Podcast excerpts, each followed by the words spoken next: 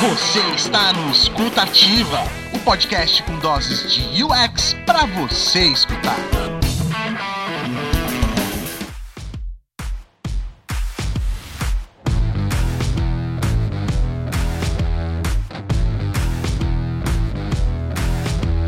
Esse aqui é o episódio número 1 um do Escutativa, que é um podcast produzido pela Mergo e que vai trazer como tema central dessa primeira temporada a pesquisa remota. Ou seja, a gente vai passar 13 episódios falando de como realizar pesquisas pela internet, usando aí os recursos tecnológicos, tudo feito à distância, que é o que é viável para a gente fazer hoje, já que a gente está vivendo um momento de quarentena devido ao coronavírus, todo mundo está em casa. E aliás, reforço para vocês, fiquem em casa. Eu falei que esse aqui é o episódio número 1 um porque o episódio passado foi o número 0, né, o episódio piloto. Então, a partir de hoje a gente começa efetivamente aí a falar sobre a pesquisa remota. Mas a verdade é que o tema que eu vou falar hoje com vocês nem é exatamente tão ligado à pesquisa remota, especificamente falando. Mas é um tema super relevante para a gente discutir antes de falar de qualquer metodologia, de qualquer abordagem ou de qualquer ferramenta. É um tema muito relevante para qualquer pessoa que trabalha fazendo pesquisas. E a verdade é que esse assunto é uma polêmica. Toda vez que a gente fala sobre isso nas palestras, nos eventos, nos meetups, nos encontros, nas redes sociais, nos grupos, sempre gera muita discussão, muitas opiniões acirradas de todos os lados, mas eu não posso deixar de falar sobre isso aqui com vocês. Então vamos lá.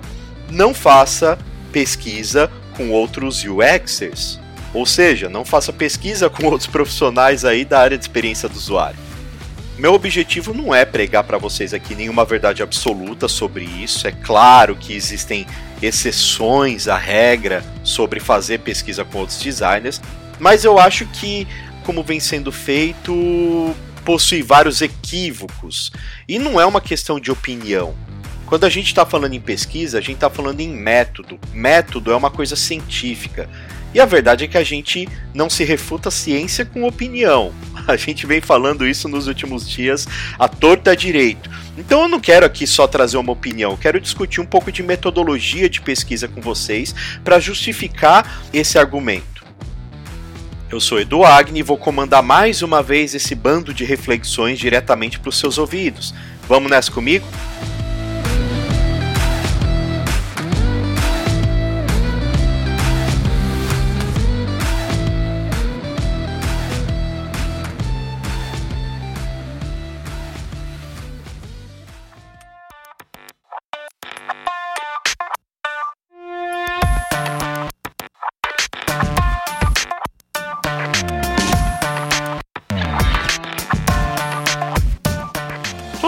Faz parte de algum grupo, seja no WhatsApp, no Facebook ou em qualquer rede social, sobre a experiência do usuário, sobre pesquisa, já deve ter visto aquelas pessoas que postam aqueles links falando: galera, preciso da ajuda de vocês para responder essa pesquisa aqui do meu trabalho, só vai levar dois minutinhos, dá essa força aí.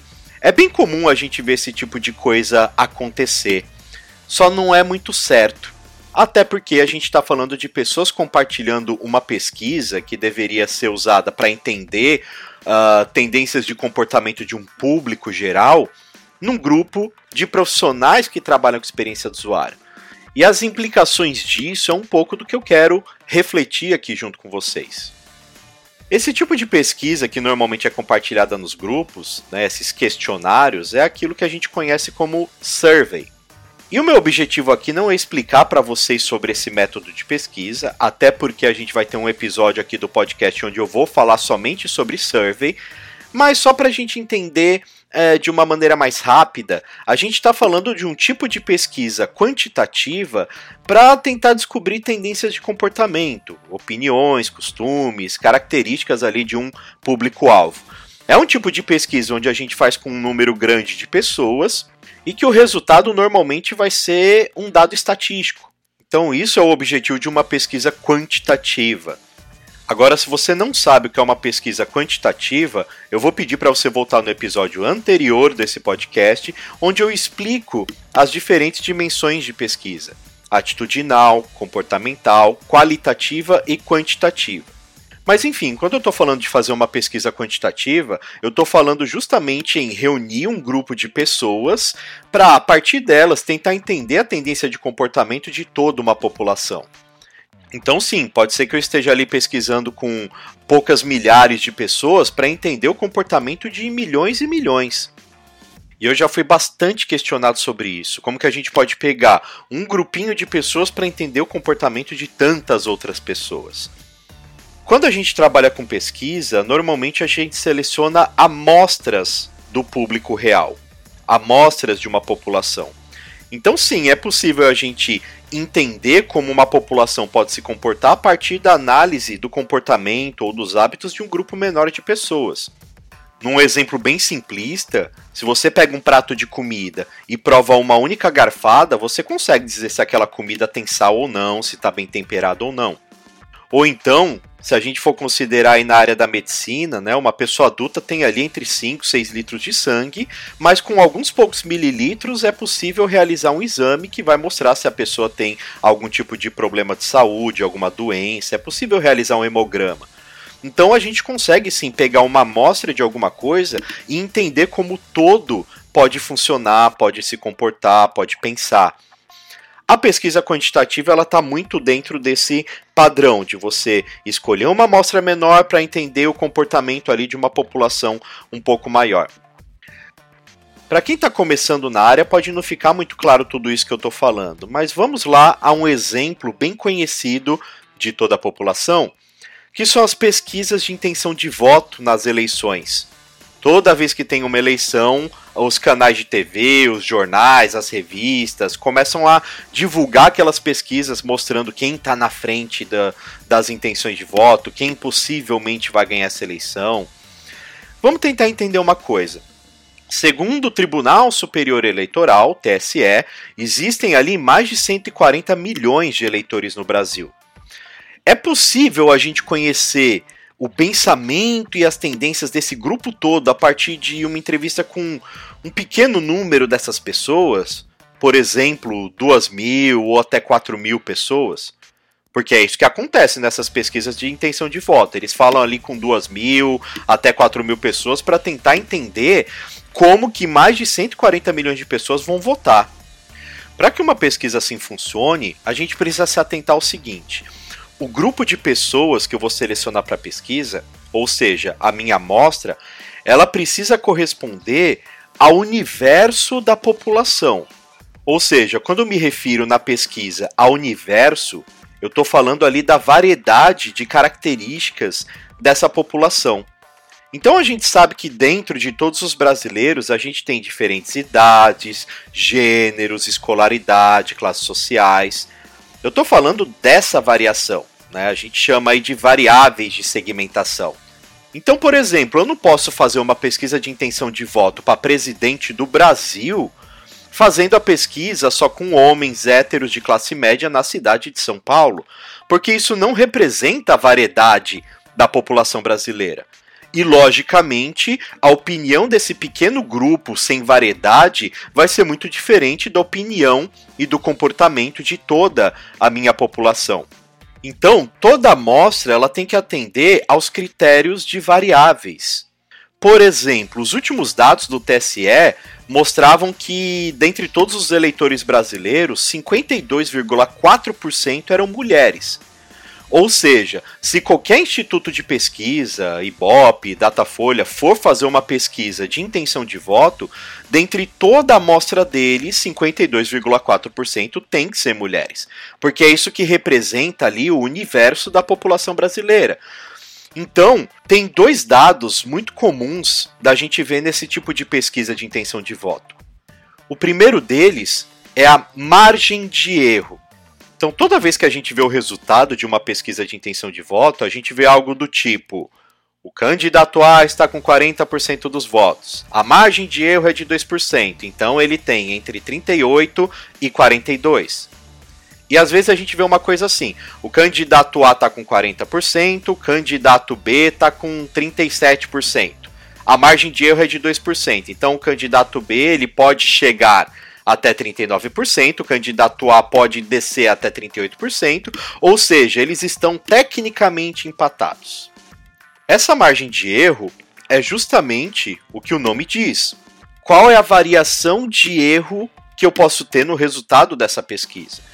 Então, se na pesquisa aparece que o candidato A tem 40%, eu estou afirmando com a margem de erro que no dia da eleição isso pode variar 2% para mais ou para menos. Né? Então, a margem de erro, ela diz que não é tão exata assim a pesquisa. Claro, normalmente a gente trabalha uma margem de erro ali de 5%, como padrão nas pesquisas. Algumas pesquisas trabalham uma margem de erro menor, 4 ou 2%, como a gente normalmente vê nessas pesquisas de intenção de voto. Essa margem de erro ela está relacionada ao tamanho da amostra. Ou seja, se eu falo com menos pessoas, a minha margem de erro vai ser maior, ou seja, a possibilidade daquele resultado não representar a realidade é maior. Logo, se eu falo com mais e mais e mais pessoas, a possibilidade do meu resultado estar certo é maior, então eu reduzo a margem de erro. Um outro número comum da gente ver nesse tipo de pesquisa de intenção de voto é o grau de confiança da pesquisa. Esse grau de confiança ele representa a possibilidade de, mesmo que eu realize essa pesquisa várias e várias vezes, o resultado ser o mesmo. Esse grau de confiança é o que a gente chama tecnicamente de significância estatística. E por padrão, na maioria das pesquisas, a gente trabalha com um grau de confiança de 95%. Né? Então, o quanto a gente pode confiar no resultado dessa pesquisa? Para que a gente possa definir tanto a margem de erro da nossa pesquisa quanto a significância estatística, o grau de confiança, a gente não depende só do tamanho da nossa amostra, mas a gente depende também da variedade.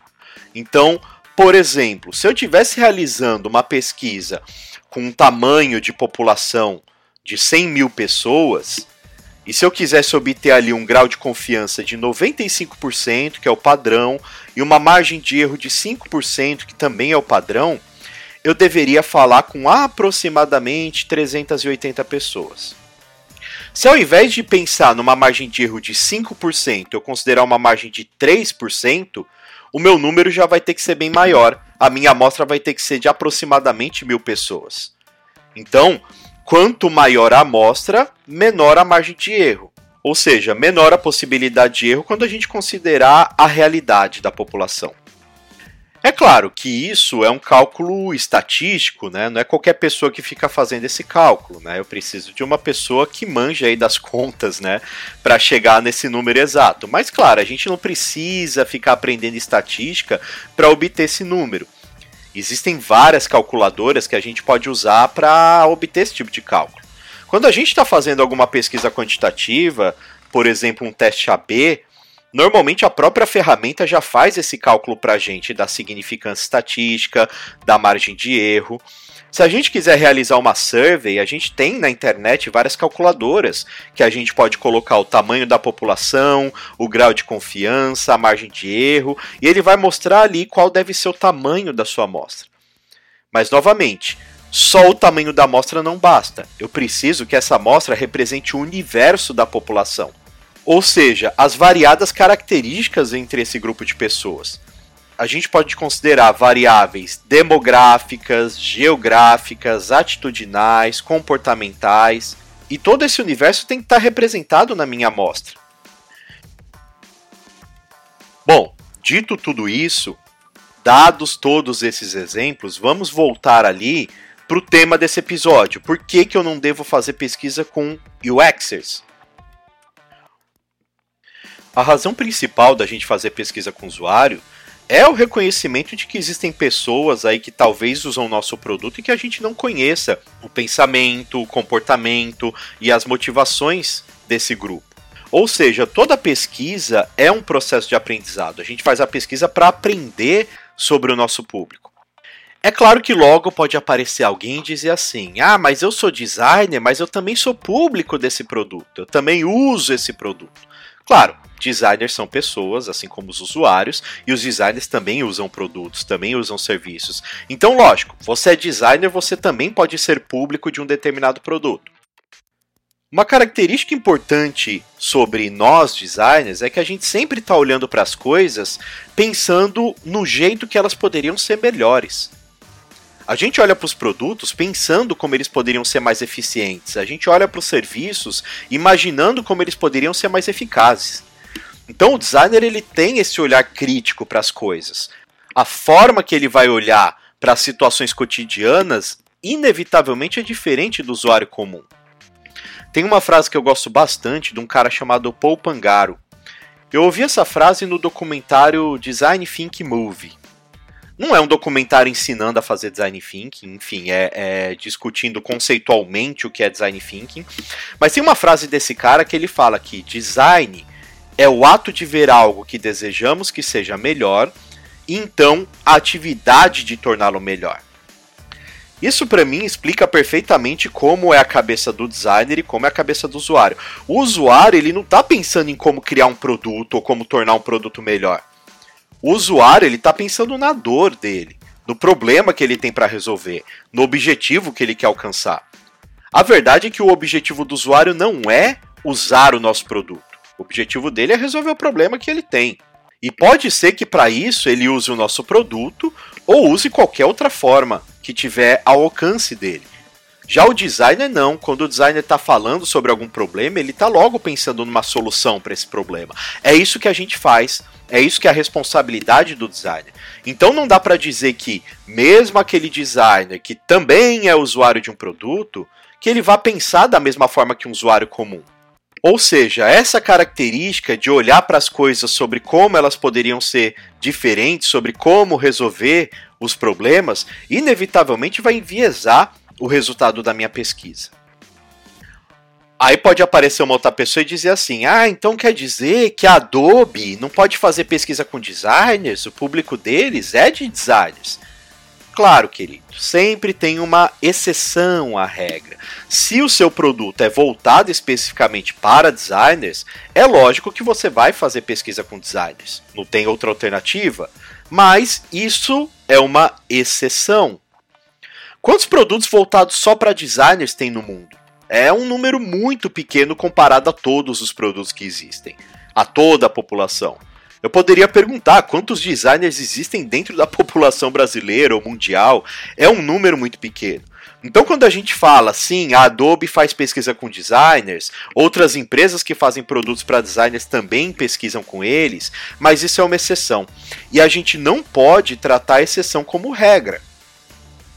Nos produtos e serviços que não são feitos especificamente para designers, eu preciso considerar uma variedade muito maior de participantes da minha pesquisa do que um grupinho de profissionais que trabalham criando outros produtos e que vão ter uma visão diferenciada.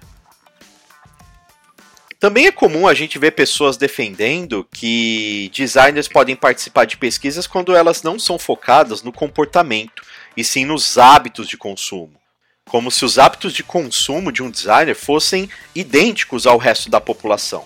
Quando na verdade a gente sabe que não é. A forma que a gente analisa os produtos que a gente compra é muito diferente.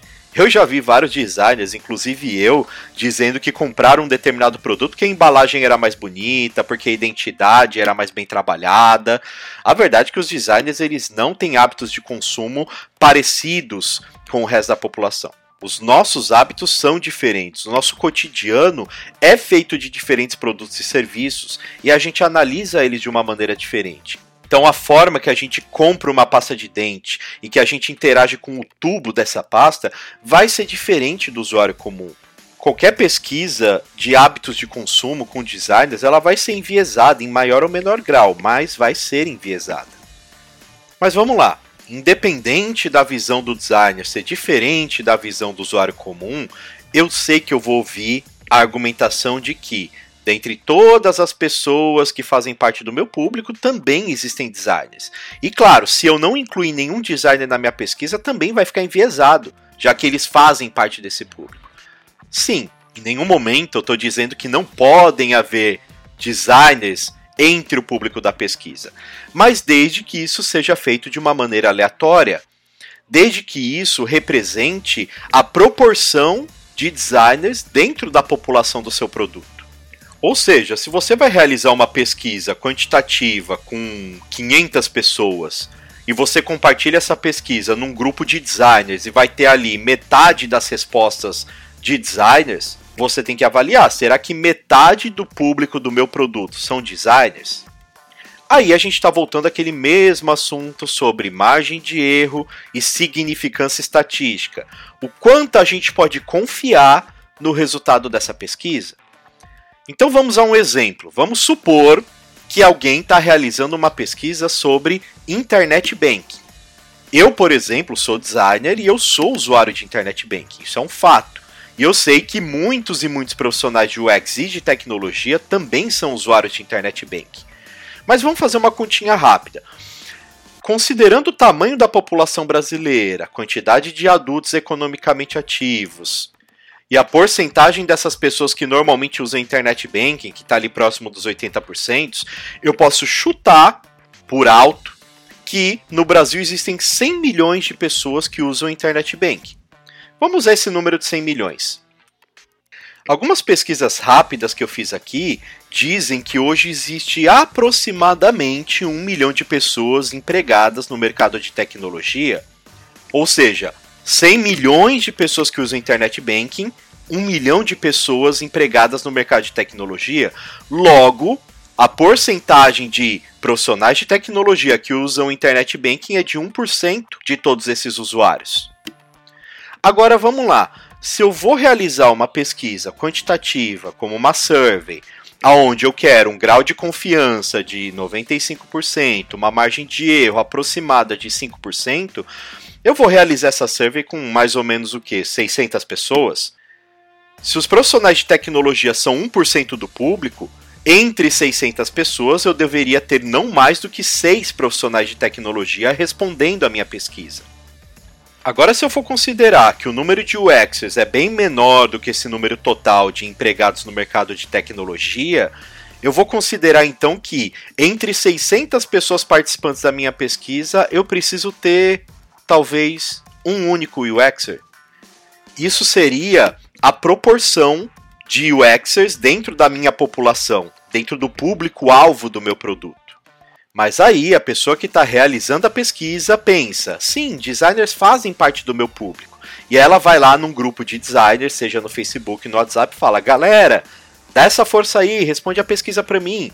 E aí, dentre 600 pessoas, você vai ter 300 respostas de designers ou seja, 50%.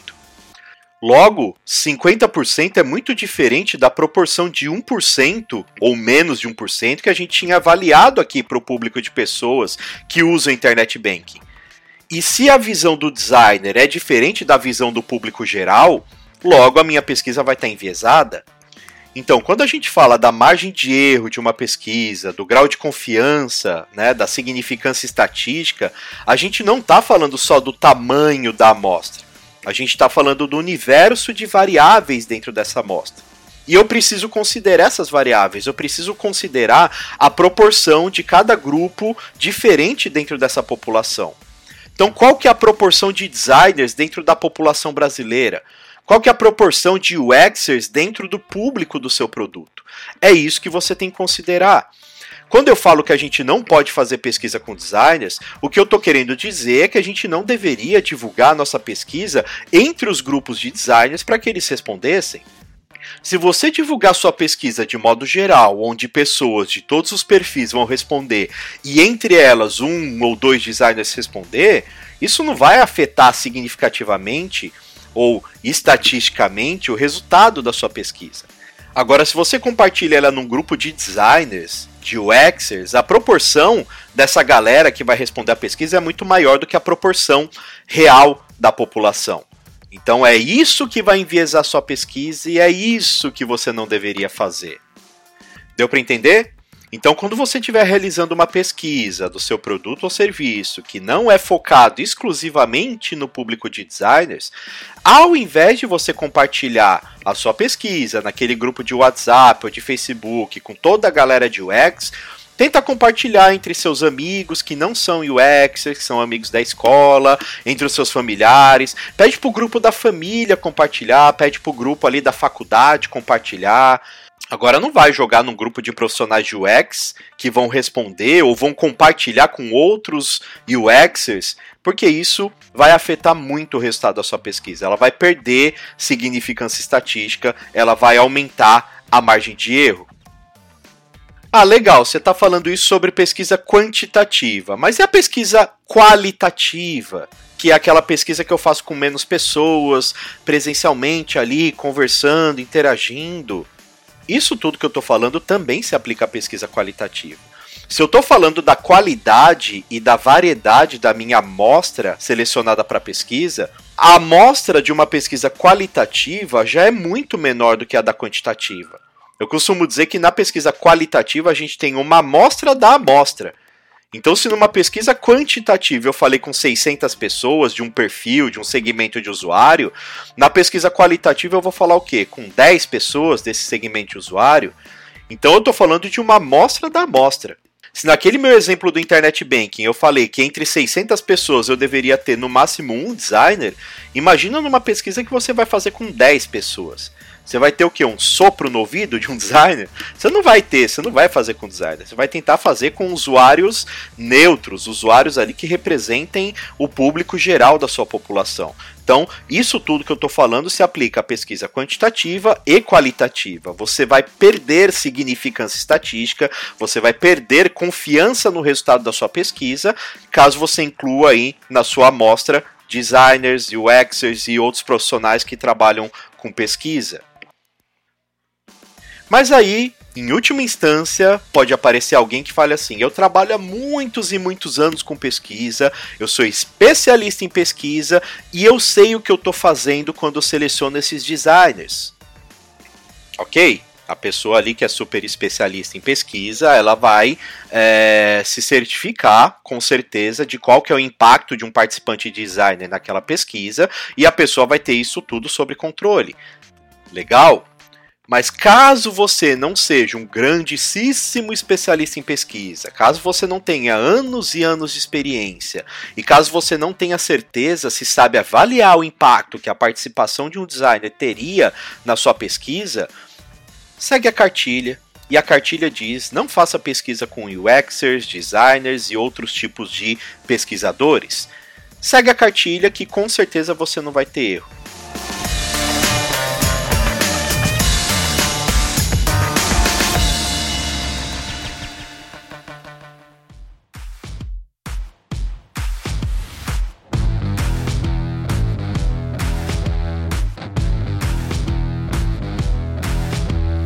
Mas enfim, eu sei que esse é um assunto bem polêmico e eu sei que possivelmente pessoas que estão ouvindo esse podcast não concordam comigo.